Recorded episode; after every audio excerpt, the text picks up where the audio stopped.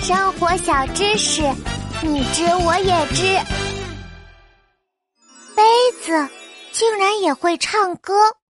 啊琪琪，听说你捡到了一个会唱歌的小海螺，能让我也听一听吗？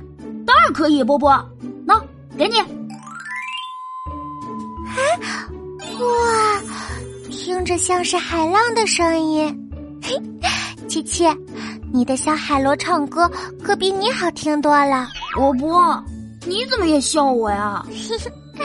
好了好了，你的歌声一定会越来越好听的。这还差不多，波波，其实我的小海螺破了一个洞，只有把洞堵上才能听到它的歌声。你知道这是为什么吗？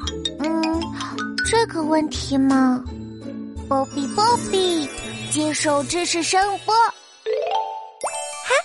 我知道了，这是因为小海螺的歌声其实是空气共振啊！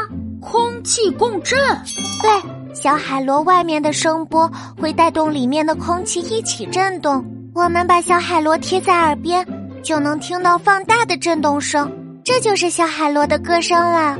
原来是这样，那小海螺破了，里面的空气就不会一起震动了吗？嗯，也会的。但是因为小洞让空气流通了起来，这个声音就会变小很多，我们就听不到了。好吧，原来是这样啊！对了，琪琪，你把这个杯子扣在耳朵上听一听，杯子也会唱歌。哇，波波是真的耶！空气不流通的物体里都会产生空气共振。竖起小耳朵，认真听，你还能发现更多会唱歌的东西呢。真神奇！